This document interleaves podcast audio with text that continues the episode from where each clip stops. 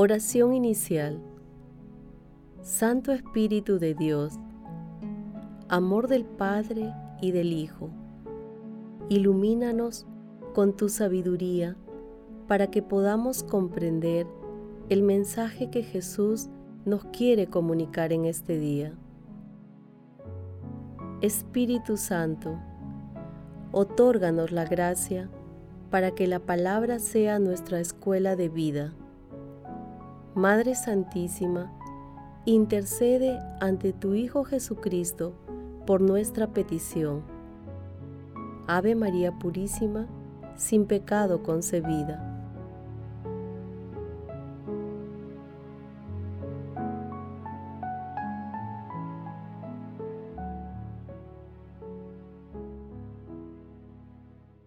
Lectura del Santo Evangelio según San Mateo, capítulo 9, versículos del 27 al 31. En aquel tiempo, al salir Jesús, dos ciegos le siguieron y gritaban, Hijo de David, ten compasión de nosotros. Al llegar a la casa, se le acercaron los ciegos y Jesús les dijo, ¿creen que yo puedo hacerlo? Contestaron, sí, Señor. Entonces les tocó los ojos, diciendo, que les suceda conforme a lo que han creído. Y se les abrieron los ojos. Jesús les ordenó severamente, Jesús les ordenó severamente, Cuidado, que nadie lo sepa. Pero ellos, apenas salieron, hablaron de él por toda aquella región. Palabra del Señor.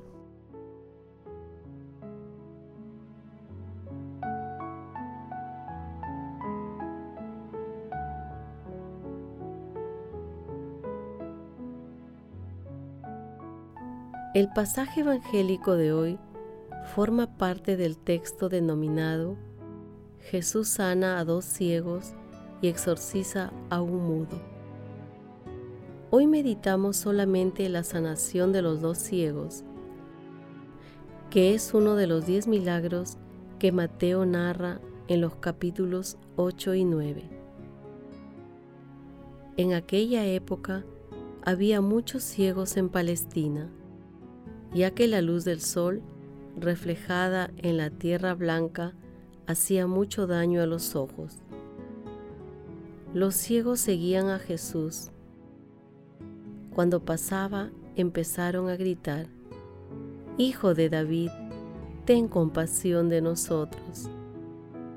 Hicieron esto porque el catecismo de la época mencionaba que el Mesías sería de la descendencia de David aunque a Jesús no le agradaba ese título.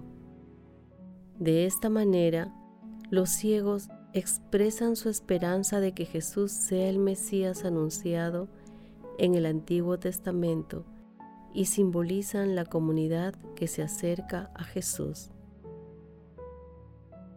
En esta sanación se destaca nuevamente la importancia de la fe como condición necesaria para que se realicen los signos que manifiestan la presencia de Jesús, el Mesías, el Hijo de Dios. Al final del texto, Jesús les pide que no divulguen lo sucedido, ya que el reino de Dios no es sensacionalista. Sin embargo, ellos lo hablaron por toda la región.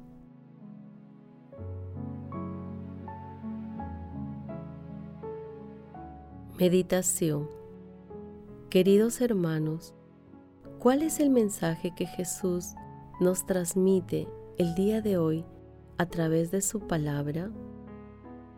En este adviento, el texto de hoy narra nuevamente el encuentro de nuestro Señor Jesucristo con las dolencias y fragilidades humanas. Hijo de David, ten compasión de nosotros. Es también el grito lleno de fe de los pobres actuales. los migrantes, los refugiados y perseguidos, los enfermos y tantas otras personas que claman a Dios. Nuestro Señor Jesucristo escucha el clamor y sana. La fe es la fuerza que viene del cielo y que transforma a las personas.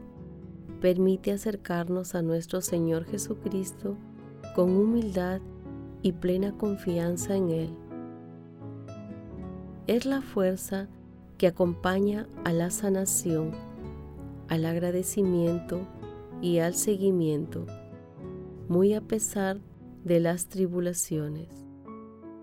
Es la fuerza que testimonia a Dios, glorificándolo y alabándolo.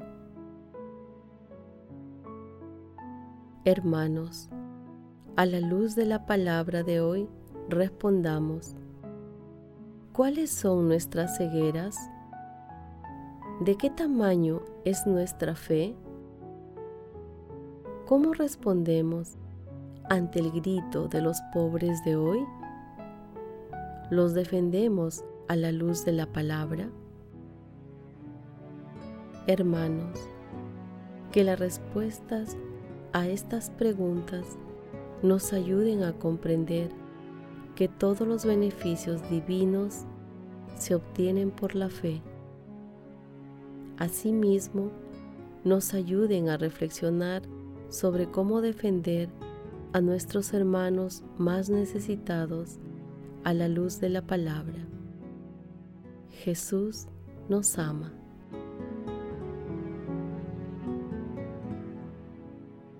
Oración. Amado Jesús, a ti clamamos, Hijo de David ten compasión de nosotros. Envía tu Santo Espíritu para que disipe toda confusión y perturbación que nos impide acercarnos a ti. Abre nuestros ojos para que seamos capaces de ver las realidades de amor y misericordia que nos muestras cada día. Ayúdanos a no esconder nuestras necesidades en la autosuficiencia. Amado Jesús, tú que siempre tuviste compasión por quienes clamaban a ti, concédenos también ser misericordiosos para que acojamos con amor a todos nuestros hermanos.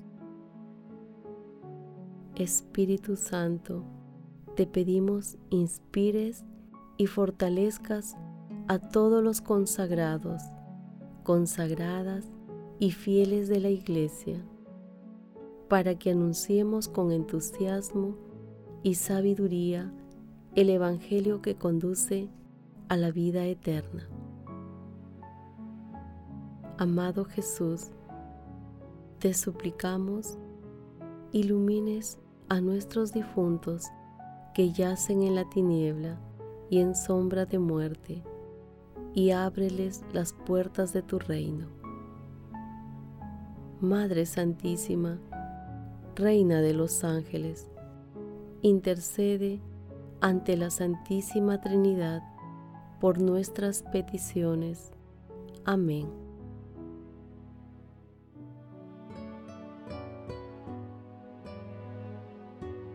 Contemplación y acción. Hermanos, contemplemos a Dios a través del libro de Isaías, capítulo 29, versículos del 17 al 24. Así dice el Señor, pronto, muy pronto, el Líbano se convertirá en jardín, el jardín parecerá un bosque. Aquel día oirán los sordos las palabras del libro, y desde las tinieblas y desde la oscuridad verán los ojos de los ciegos.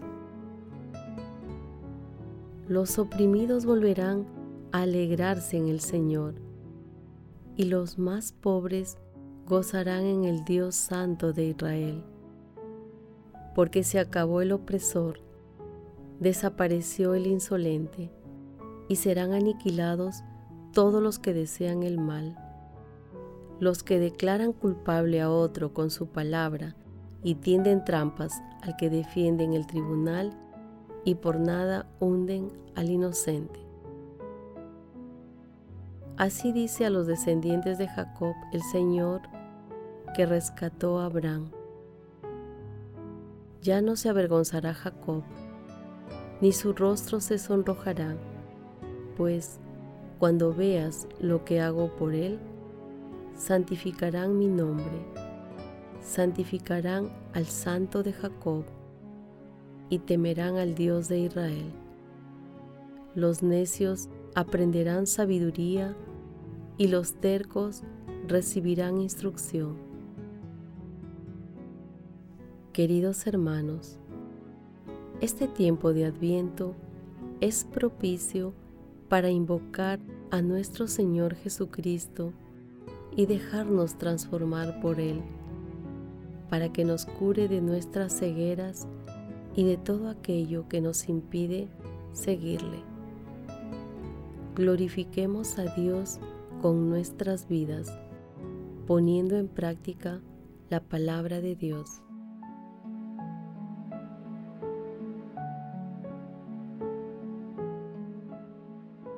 Oración final. Gracias Señor Jesús por tu palabra de vida eterna. Que el Espíritu Santo nos ilumine para que tu palabra penetre a lo más profundo de nuestras almas y se convierta en acción.